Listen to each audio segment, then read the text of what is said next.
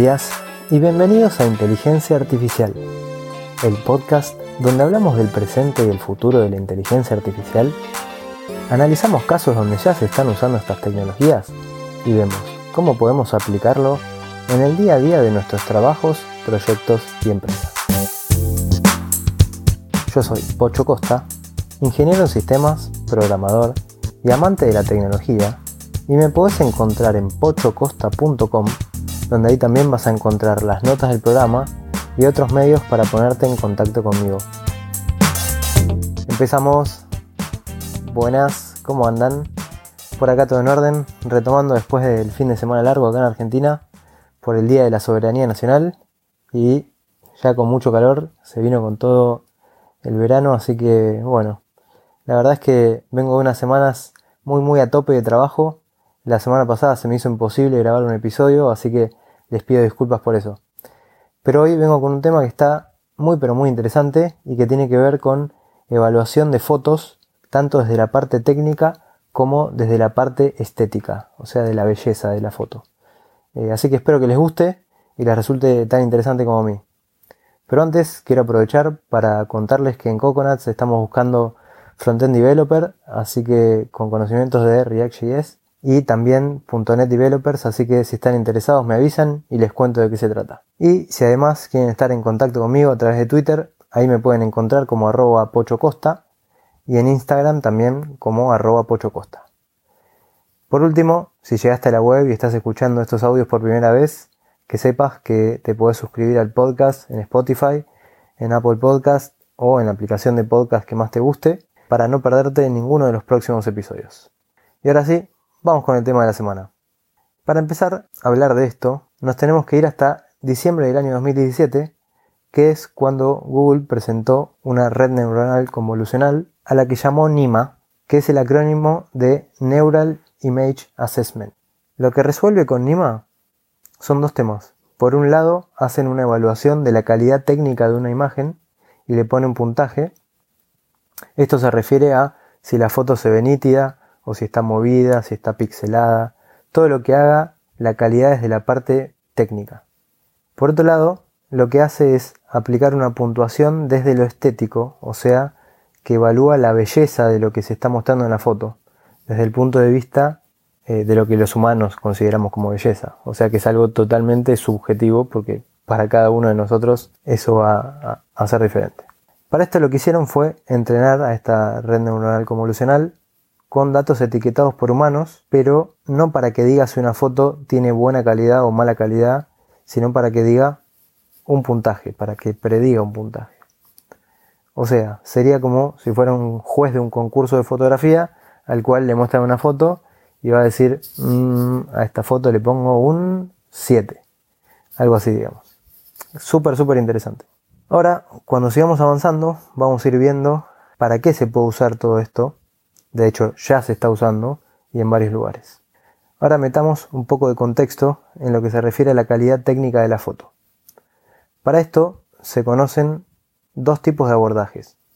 Uno de ellos es el que se conoce como con referencia y es donde se da una imagen como ideal y se compara el resto de las imágenes que se quiere evaluar contra esa ideal.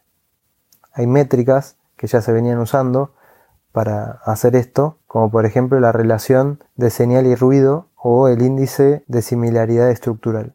El otro abordaje es el que se conoce como sin referencia o ciego, que es donde no hay una imagen de referencia, como es en este ejemplo que, vamos a comentar ahora.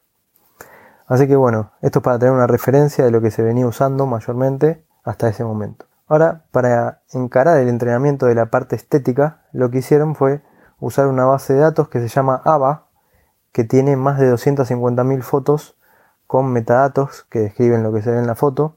Cada foto está asignada además a una categoría de 60 categorías disponibles que hay en esa base de datos y tiene el histograma de puntuaciones que recibió cada foto por los votantes que participaron en este en un concurso de fotografía donde la gente también votaba y le ponía un puntaje a las fotos. Para darnos una idea, cada foto de esta base de datos fue calificada por un promedio de unas 200 personas. Entonces lo que hace este modelo NIMA es hacer una predicción de probabilidad a cada uno de los puntajes posibles del 1 al 10. La arquitectura que usaron en ambos casos, tanto para la parte estética como para la parte técnica, es la misma, solamente que las entrenaron con distintos conjuntos de datos. Para la parte estética usaron esto que mencioné, que es ese conjunto de datos que se llama ABA, y para la parte técnica usaron un conjunto de datos que se llama TID 2013.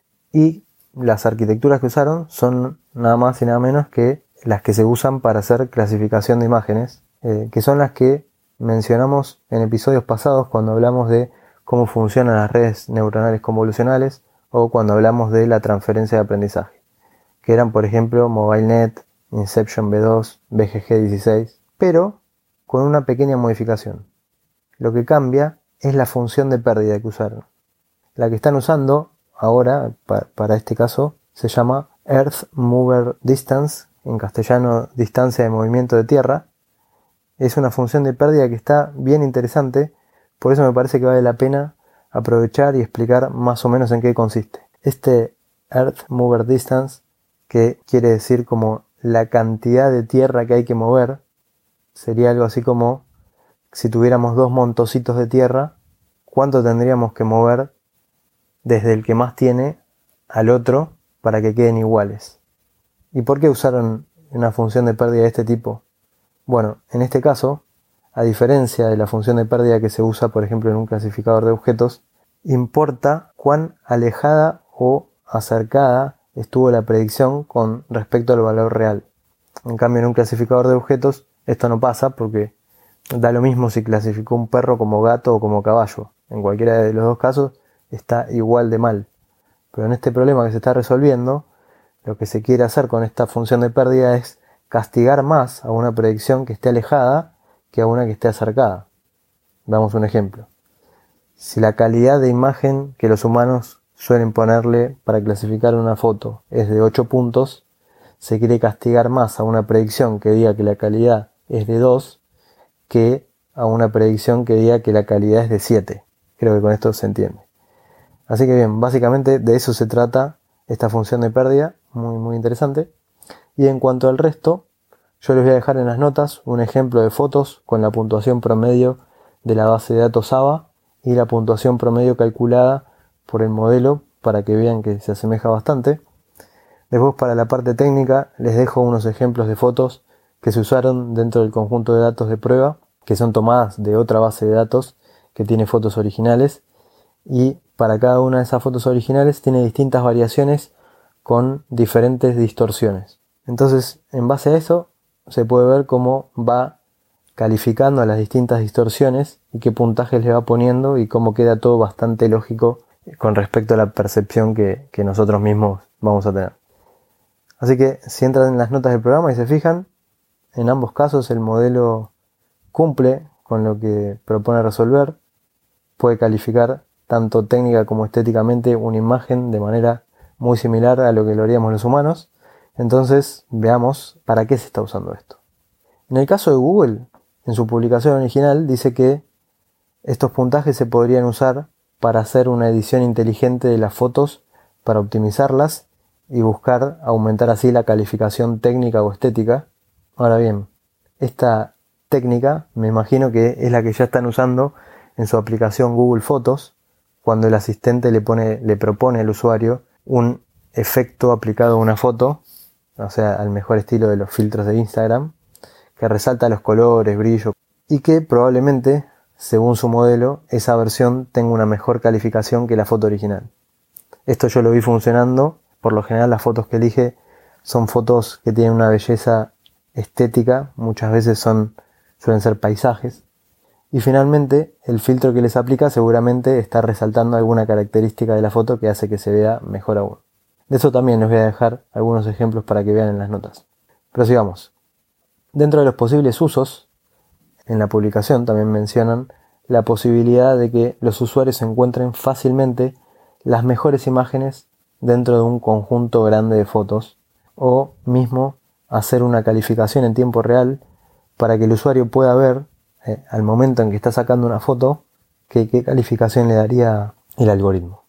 Bien, ahora también hay un caso de uso muy muy interesante que es el que aplicó el sitio idealo.de, que es un comparador de precios online de Alemania. Este sitio tiene un portal exclusivo para buscar y comparar precios de hoteles. El problema que ellos tenían es que para cada hotel reciben docenas de fotos y se enfrentaban al desafío de elegir cuál era la foto más atractiva para mostrar como foto principal de ese hotel. Además se habían dado cuenta de que las fotos eran tan importantes como las reseñas a la hora de que una persona se decida por un hotel.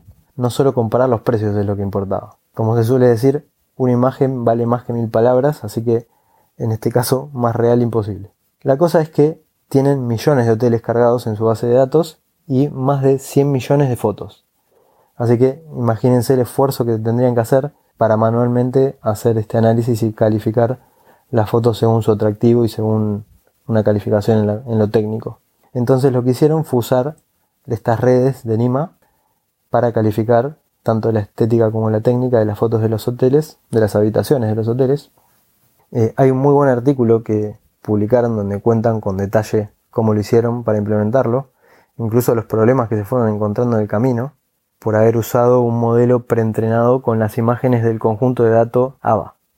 El problema ahí es que ese conjunto de datos tiene fotos de muchas categorías, además de habitaciones, como por ejemplo paisajes, comidas, personas. Entonces, lo que decidieron fue reentrenar el modelo con un set de datos etiquetados creado por ellos mismos, que solo tenía fotos de habitaciones, y con eso obtuvieron un resultado mucho mejor. Así que bueno, esto fue todo por hoy, espero que les haya gustado. Si es así, les pido que me lo hagan saber me pueden mandar un mensaje o pueden dejar una reseña en iTunes, compartirlo en las redes sociales. Aprovecho también para darle las gracias a los que dejan sus comentarios y me gusta en iVoox. Y gracias a todos por estar ahí escuchando. También a quienes me mandan sugerencias de temas para hablar. Y ahora sí, nos escuchamos en el próximo episodio donde seguiremos hablando de este hermoso mundo de la inteligencia artificial.